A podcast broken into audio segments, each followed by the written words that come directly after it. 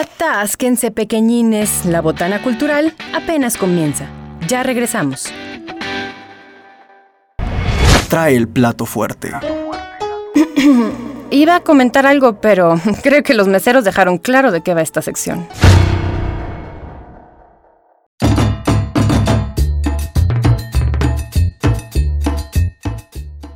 Y seguimos con más en Botana Cultural. Muchas gracias a toda la gente que nos sigue sintonizando a través del 88.5 FM en la capital potosina. Y gracias también a la gente que nos sintoniza hasta Matehuala. Muchas, muchas gracias de verdad por seguirnos. Y fíjense que, bueno, ha llegado una de mis secciones favoritas, el plato fuerte. Y en este viernes le doy la bienvenida a Dalia García. ¿Cómo estás, Dalia? Hola, Martita. Muy buenas tardes. Muy bien, muchas gracias. Espero que tú y tu familia también. Ay, sí, súper bien, Dalia. Y más, de verdad contenta de que estés aquí con nosotros porque vienes a platicarnos de cosas bien interesantes, Dalia. Les voy, le voy a platicar un poquito a la gente acerca de, las cosas que ha hecho Dalia eh, para que la vayan ubicando ella es editora, estudió literatura, em, ha hecho prácticas profesionales en distintos lugares, tanto nacionales como a nivel internacional. Eh, es fan de la música. Estudiaste música también, ¿cierto? Fíjate que un tiempo, un tiempo, un tiempo, este, unos años, unos tres años pero no, pues no como me gustaría, ya. no me hubiera gustado. Estás más dedicada a la escritura, Dale. Definitivamente, sí, ese es mi trabajo, mi profesión. Y justo vamos a platicar un poquito más acerca de esto, pero bueno, entre muchas otras cosas ha realizado actividades de divulgación, eh, ha impartido cursos, talleres, etcétera. Y justo, justo hace un poco de tiempo nos veniste a platicar a la botana cultural que acabas de eh, hacer el opening ah, de inaugurar tu editorial. Que se llama Son de Papel, que tiene que ver con tu formación, que tiene que ver con las metas que tienes. Y bueno, dale, a ver, ahora sí, vamos a, platicar, a entrar de lleno. Cuéntanos, cuéntame un poquito acerca de tu formación y de por qué pues está eh, este complemento de literatura y música. Platícame todo.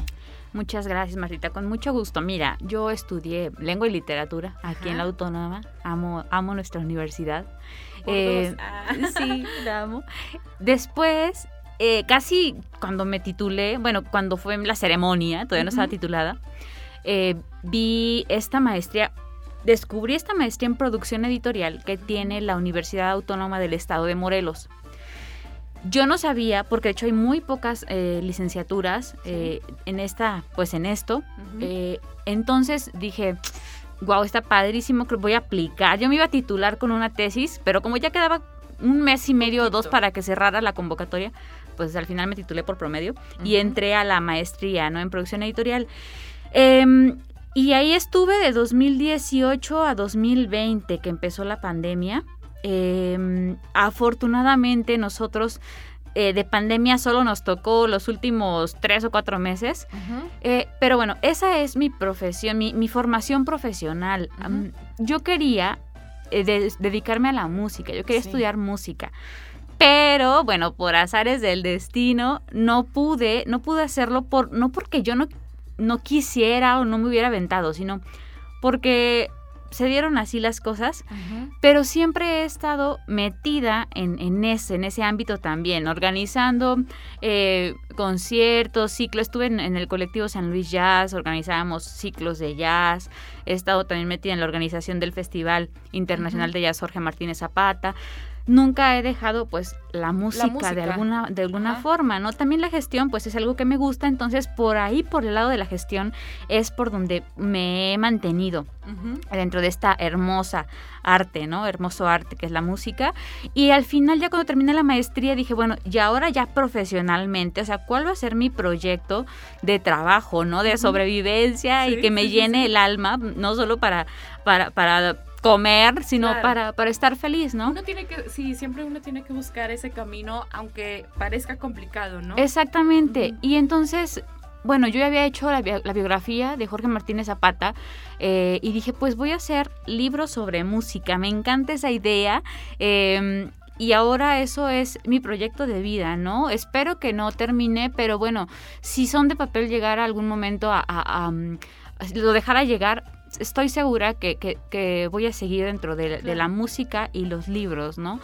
Eh, y eso es así, Son de Papel nació em, hace muy poco tiempo, la empezó a gestarse en el 2020 y eh, pues he ido trabajándolo hasta abril de, este año que mm, tuve impreso el tiraje de, de, este libro, de mi libro.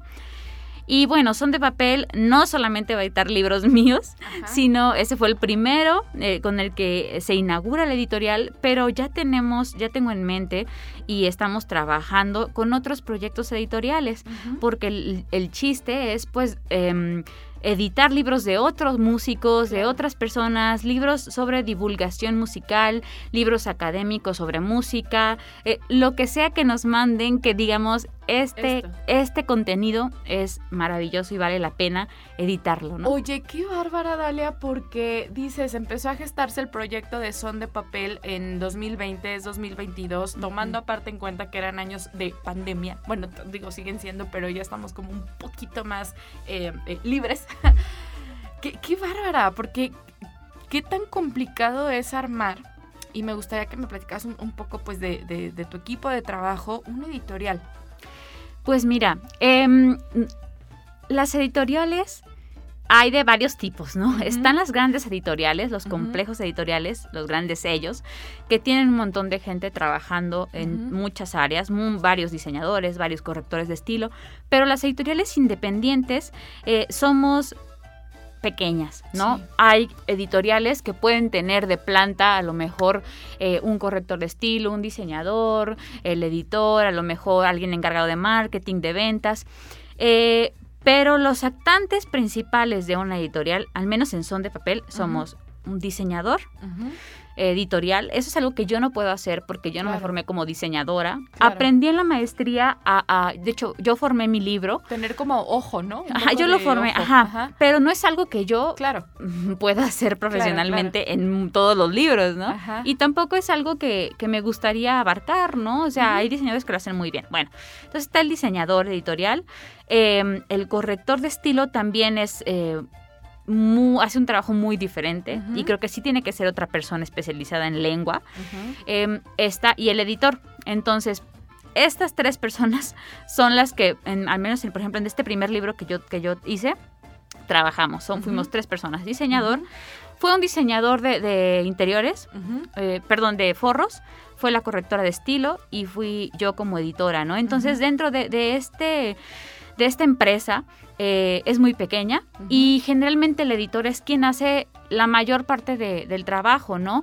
La responsabilidad de que un libro eh, salga esté bien, mm, tenga las menos erratas posibles, eh, sea un libro llamativo al, lector a primera vista, sea un libro con las cualidades de diseño de interiores adecuadas, es responsabilidad del editor. Aunque él no forme, no diseñe, no corrija, tiene que estar al pendiente de que todos estos detalles eh, sean acordes al lector, ¿no? Está bien padre, porque fíjate que lo que más me gusta del proceso editorial es la parte creativa, ¿no?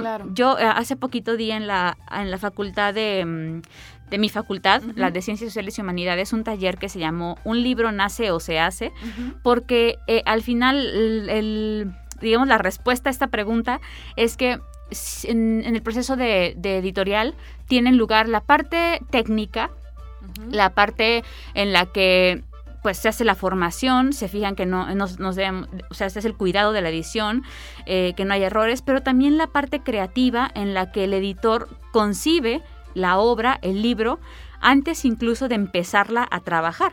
O sea, tú tienes, llega a tus manos un, un manuscrito o un contenido y entonces desde que lo estás leyendo, te estás imaginando cómo va a ser ese libro físicamente, ¿no? Si es un libro para niños, eh, tú te imaginas, te puedes imaginar ya eh, las páginas, los colores, la tipografía que, que, debe ser pues diferente a un otro libro para adultos, para adolescentes.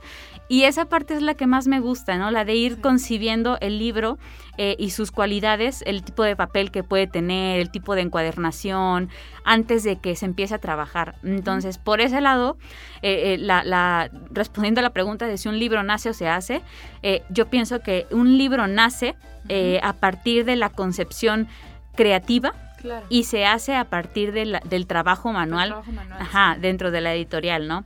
Entonces, bueno, volviendo como a, a tu pregunta, eh, eh, una editorial independiente es una editorial pequeñita en la que pues también, eh, um, pues porque no, no tenemos los recursos de un gran Claro. complejo editorial, pero es un trabajo bien bonito, es un trabajo artesanal para mí y pues bueno, eh, los personajes principales, según mi parecer, son el corrector de estilo, el diseñador y el editor. Oye, qué increíble esto que, me, que nos comentas, Dalia, porque de verdad luego eh, vemos como estos libros en los estantes, en las, en las bibliotecas, en las, en las librerías, en, etcétera, en las escuelas. Y, y pues es bien importante, ¿no? Conocer como todo el proceso que hay detrás para que justo un libro llegue a las manos del lector. Y entonces con todo este proceso, toda esta creatividad, todo este talento eh, de, de estas personas que fo- conforman Son de Papel, es como llega este primer bebé ah, de la editorial, que es el libro del músico Jorge Martínez Zapata. Entonces es, es una forma bien interesante. Nos gusta luego en la botana cultural, pues hacer como estos amalgamas, ¿no? De, de decir, o sea, a ver, la música, la literatura, el diseñador, a ver, ¿en qué se pueden, en qué proyecto, ¿no? Se pueden como conjugar. Entonces por eso te lo, te lo preguntaba. Y entonces ahora sí, háblanos un poquito del libro. Llega este libro, esta biografía, que tengo entendido tú ya lo habías como trabajado, ¿verdad? Sí. Previo como a la editorial. Pero pues bueno, acaba de ver la luz ya bajo el sello de Son de Papel. Y aparte me encanta la idea que sea sobre música. Y que los demás proyectos, a ver si de ratito nos puedes contar de otro que venga por ahí, aunque sea como spoiler, pues que el día de mañana va a ser como este editorial que es como la biblioteca de pues de los lectores en general, pero también de los músicos. Sí, exacto. A ver, platícame. Sí, mira, el libro Jorge Martínez Zapata, un músico integral, es la biografía de, de- de este músico potosino, eh, se empezó a, a gestar en el año 2013, Marta.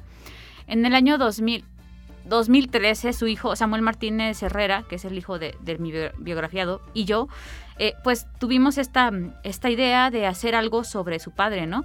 Iba a ser un libro de memorias y nosotros teníamos contacto con él, ¿no? Eh, iba- le propusimos hacer un libro de memorias ¿Cuántos años suyas. tenía Jorge Yo Martínez ten- Zapata Jorge Martínez cuando- tenía, Jorge Martínez Zapata en ese momento, a ver, pues mira, hace el, hace el cálculo, él nació en el 72, Ajá. perdón, es que luego las fechas son muchas fechas. Eh, Cuando en el 2013 ha de haber tenido 72 menos, años, más ajá. o menos, ¿no? Eh, no, ahorita, ahorita te digo el dato. No, no te apures, no te apures, era, era, era curiosidad, pero bueno. ya estaba, ya estaba, ya tenía toda su trayectoria profesional, Sí. ¿no? Ya era Jorge Martínez Zapata. Entonces, eh, le propusimos eso y él súper generosamente aceptó, eh, Ajá. sin saber, sin ni siquiera conocerme tanto, sin saber, pues, sin conocer mi trabajo, ¿no? Claro. Porque todavía en ese momento yo no tenía ni currículum de Ajá. editora ni nada, eh, ni de escritora, nada, nada. Ajá. Entonces eh, empezamos a hacer unas sesiones. Eh, yo lo que hice fue planificar unas charlas con él en las que yo le iba a hacer preguntas generales sobre su vida y de ahí pues que se detonara la conversación sobre, sobre él y su familia y su trabajo y todo, ¿no? Entonces planificamos seis sesiones, seis charlas. Él en su casa nos me recibía con café y ya tenía listos ahí en la mesa álbumes, cartas, documentos, todo sobre varias cosas, ¿no? Ya le hice las preguntas, platicábamos como tres o cuatro horas, eran los sábados estas sesiones en su casa. Platicábamos y antes de la, en la charla número 5, a mí me habían programado, bueno, antes, a mí me habían programado una cirugía eh, y yo tenía pues que irme a internar para que me hicieran la cirugía y Ujú. todo. Y estábamos, cuando iba a hacer esta operación, estábamos en la, en la charla número 5. Entonces les dije, ¿saben qué? Pues a mí me van a operar la siguiente semana eh, pero yo no quisiera que dejáramos esta, este ritmo como que a la mitad o a medias. Ujú. Entonces, ¿por qué no terminamos la última sesión, la última charla y después ya me voy a operar me- y, y que si, no sé, la recuperación por algo tarda algún tiempo, pues que no se pierda la conversación que ya tenemos, ese ambiente tan bonito de charla, ¿no? Y así lo hicimos, ¿no? Total que la sexta, la sexta charla que tuve con él y con su hijo fue el día que a mí me operaron. Me, me operaron, con, él, con ellos platiqué a las 11 de la mañana de un martes. Y Y de ahí te fuiste a la operación. me fui a mi casa, agarré mi No, mochila y me fui al hospital, ¿no? Eso es tener amor, de verdad. Al trabajo, al arte. Y, y ya me fui al hospital, Eh, pues no sé, yo creo que estuve seis o siete días en recuperación ahí. Y cuando, pero fíjate que después de que yo entro al, a los como en la sexta charla esta que tuvimos, Jorge Martínez Zapata tenía, pues alcanzó a referir como que tenía un dolor en el estómago, que le dolía el estómago. Y luego ya que yo entré al hospital me dijeron, no, pues que mi papá, me dijo Samuel, a mi papá le detectaron em, que esta, esta, enfermedad donde te pones amarillo, eh, pues algo, hepatitis. Hepatitis. hepatitis. Entonces dije, ah, ok.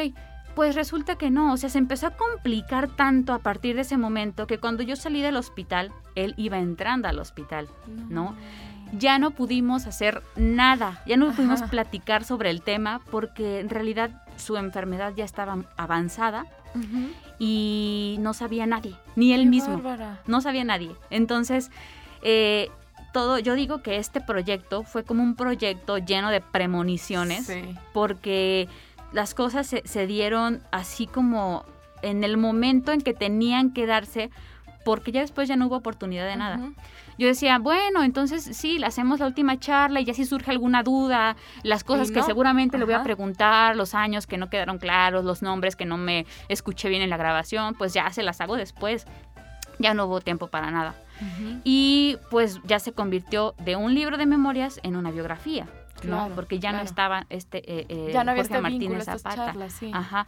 Entonces, eh, pues bueno, desde a partir de ahí se replanteó el proyecto de memorias y tuvimos que buscar a se, hizo una cosa padrísima porque a partir de ahí entonces yo tenía que reunir otras piezas del rompecabezas de su vida y tenía que hacerlo con la gente que, que, lo rodeaban, ¿no? Con sus amigos, su familia, sus colegas, sus alumnos, eh, entonces gente que conocía en el pasado. Y eh, eso me dio la oportunidad de conocer a personas increíbles, otros músicos, no solo de San Luis, de México, hasta... ¿A quién conociste en este proceso? En este proceso conocí a, Justo al Mario, es un, músico eh, que ahorita, colombiano, pero que ahorita está en, en Los Ángeles, si no me equivoco, o en San Francisco. Em, él fue su alumno en el 69 en Estados Unidos. Y mm, conocí a Enrique Neri, conocí a Abraham Barrera, conocí a mm, eh, Pablo Castellanos, su hijo, no, mm, Alfonso de Elías, el hijo de Alfonso de Elías, el maestro Manuel de Elías, que, que es un director orquestal también de eh, contemporáneo de Jorge Martínez Zapata, de una trayectoria y una personalidad maravillosas. Conocí a, gente de Guanajuato, conocí a muchos, la lista es muy larga. Qué increíble. Em, pero viajamos a otros estados para hacer entrevistas, charlas, no entrevistas, entrevistas es la forma formal de decirlo, ¿no? Técnica, pero en realidad eran charlas, la gente nos recibía en su casa y pues bueno, así fue como después de, tener todos estos testimonios de la gente que conocía a Jorge Martínez, empezando por su familia, por supuesto, pues ya se empezó a, pasamos a, pasé a la, a la, faceta de, de, hacer el análisis de la información que tenía, de eh, hacer la estructura de los capítulos de su biografía y después la escritura, ¿no? Con toda la información que me, que me dieron, se, eh, pues me sirvió para, para, hacer la narración, para, para hilar eventos, para hilar eh, eh, personas, años. Y pues bueno, ya se pasó a la parte de la redacción, que fue la más tardada.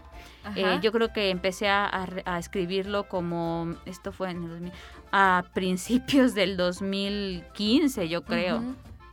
No, 14. 14, porque en 2015 em, yo hice una pausa en, en, este proyecto. Este proyecto no, yo no sabía en qué iba a parar. Ajá, yo no sabía quién lo iba a editar. Pero yo no sabía. Aparte te, aparte te quedó increíble, porque aparte es un libro bastante chonchito. ¿Cuántas, ¿Cuántas, páginas Son 192 páginas. 192. Y aparte está increíble, lo tenemos aquí justo en cabina, lo estamos eh, eh, viendo. Y lo que te comentaba, tiene fotos increíbles, como que sí tiene, ah, fíjate, a pesar de que el proyecto de alguna manera gestó, más bien cambió, mutó de ser memorias a ser una, un, libro más eh, biográfico. La verdad es que trae muchas memorias, ¿no? Sí, fíjate que el libro eh, en porcentajes tiene el 40% son imágenes y el 60% es texto. Para mí era muy importante, y bueno, creo que en una biografía, ese es mi punto de vista, ¿no? Yo creo que en una biografía tiene que haber imágenes. Sí, claro. Porque hablas de la vida de una persona y las fotos eh, o los, las imágenes, porque bueno, no todas son fotos, algunos son eh, eh, imágenes de un documento, de una nota de periódico, te dicen mucho sobre la historia. Los clave, colores, por sí. ejemplo, de un cartel que pusimos ahí, en un cartel que, que hubo aquí en San Luis Potosí de Isaac Stern, eh, pues más o menos en el 62, 61 por ahí. eh, el color de- del cartel de esa imagen te dice algo sobre la época, la vestimenta de las Sí. personas en la foto te dice algo sobre la época. Entonces, para mí era muy importante que hubiera fotografías de la familia, de los papás de Jorge Martínez Zapata, de conciertos, los carteles de música integral que se hicieron, que hacía Bellas Artes, o, o PIC, que era la institución eh, que organizaba estos conciertos en los que él tocó la- su música integral, esta fusión de la música mexicana y, ya- y el jazz, pues eran carteles eh, mexicanos y ver eso, ese, ese Sí. diseño, ese arte de, de aquella época, pues también creo que maravilla un poco, ¿no? Al Claro. conocer la vida, el contexto de alguien. Oye, justo esto que, que mencionas es bien importante porque yo sé que la gente que nos está escuchando ubica el, el nombre de Jorge Martínez Zapata porque es un músico potosino. Hay un festival internacional de jazz que tiene su nombre, etcétera. Y luego de repente si no estamos como tan, no tenemos como tanto con- conocimiento o, o no estamos como tan empapados del tema, luego típica pregunta a lo mejor que decimos, bueno, ¿y por qué le pusieron así? ¿No? Y entonces esto que tú refieres de la época, Dalia, es bien interesante porque ahorita pudiera parecer que, por ejemplo, todas estas col- colaboraciones o todos estos aportes que hizo en eh, Jorge Martínez Zapata a la música, pues es como, ay, ahorita lo quiero hacer y ya, ¿no? Pero resulta que si nos contextualizamos en una época en la que no existía internet, en la que no existían redes sociales, en la que era más difícil viajar, quizá lo que sea, vamos a decir, oye, pues mano, ¿cómo no va a llevar el festival su Claro. nombre si hizo todo esto? Claro. ¿No? Sí, exacto. Y hay muchos aportes que Fíjate hizo. que hace, te voy a comentar algo pues que me, que me encantó. Hace poquito nos dimos cuenta, eh, descubrimos que el, el- el- el Hotel Escaret Ajá. sí, sí, México sí. tiene un nuevo hotel que se llama Escaret Arte. Ajá. Y en este hotel pues hacen como homenaje a ciertos artistas mexicanos dándoles un, eh, su nombre a una habitación del hotel. Órale. Hay una habitación con el nombre de Jorge Martínez Zapata. ¿En serio? Y tú dices, o sea, nosotros no Y dices, sabíamos ¿y por qué se llama así? que no? allá, ajá, que, que, que esa otra parte de México Ajá. en el que se mueve otro tipo de economía, de Claro. cultura, pues Incluso de tengan música este, un poquito. exacto, tengan este referente de él y lo tomen entre tantos, tantos músicos maravillosos mexicanos, lo tomen para, para ponerle su nombre a una habitación, ¿no? Wow. Entonces- y, y- y era lo que nos decías la vez pasada, ¿no? Hizo esta eh, aporte de mezclar la o hacer fusión entre Sí. música mexicana y jazz, que pues justo ahorita es la base de muchos músicos eh, potosinos. No sé, yo siento que aquí en San Luis hay como un movimiento interesante en cuanto a jazz, creo yo. Sí, Tú no- sí. Si no me corriges. Y, y pues a nivel nacional. Y aparte también hizo lo de la improvisación, me platicabas. Sí, mira, Jorge Martínez Zapata es precursor en la fusión de la música mexicana y el jazz. Ya había otros artistas, no fue el primero, digo, pero es que ha habido en, en- en esta, en este tipo de fusión, pues, variantes. Hay Claro. músicos maravillosos que lo han hecho, que lo hicieron antes. Por ejemplo, García Esquivel ya lo estaba haciendo a su manera, con orquesta. Eh, este Chucho Zarzosa también lo llegó a hacer. Eh, y Jorge Martínez Zapata los tenía a todos ellos como referentes, pero sí, pero sí, mm, en cuanto a la fusión del jazz, como por ejemplo un, quinte- un quinteto, un cuarteto de jazz eh, fusionado con la música mexicana, con los sones de México, sí, sí es uno de los pioneros en hacerlo. Lo hizo en el 69 en San Antonio, Texas, ahí fue la primera vez que lo hizo. Y mm, pues como te comentaba hace unos días aquí en Ajá. Botana, de ahí... eh, ese laboratorio, ese experimento que realizó allá en San Antonio, eh, lo siguió desarrollando posteriormente, ya que vino a México, se regresó de Estados Unidos, lo trabajó en la Ciudad de México, incluso aquí en San Luis Potosí. Y pues bueno, si nos, si, nos ponemos a revisar esto, los músicos que empezaron a hacer esta fusión en el país o en donde sea, él es uno de los, de los pioneros, ¿no? Entonces, bueno, además sí fue el primer eh, puso la primera escuela de improvisación musical en México, en el país. Esto fue en 1971. Y no lo digo yo, Martita. Hay una nota periodística en el libro justamente de la Ciudad de México que así lo ponen. Entonces está esta nota en el libro, ¿no? También los etnomusicólogos le atribuyen haber escrito el primer libro de improvisación musical escrito originalmente en español.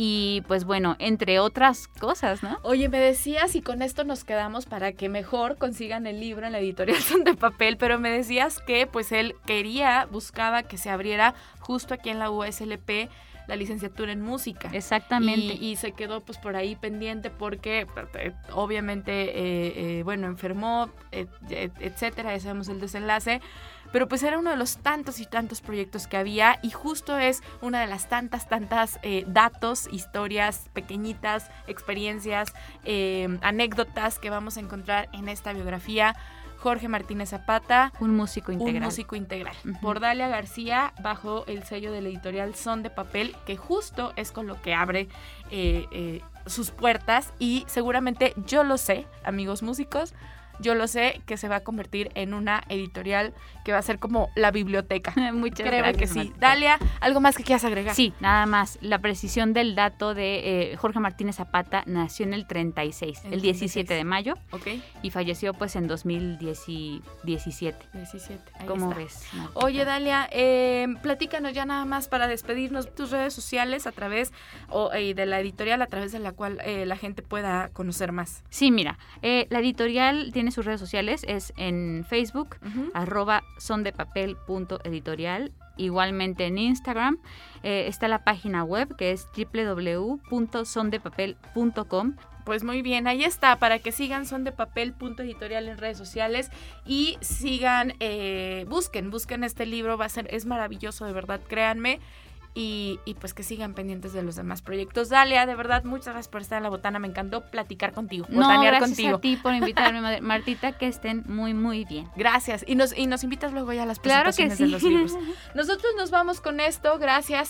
sigan en sintonía de Radio Universidad con la mejor programación. Nos escuchamos el próximo martes, ya lo saben, a las 2 de la tarde. Se despide de ustedes Marta Márquez y les deseo que tengan una excelente tarde y un excelente fin de semana. Hasta la próxima.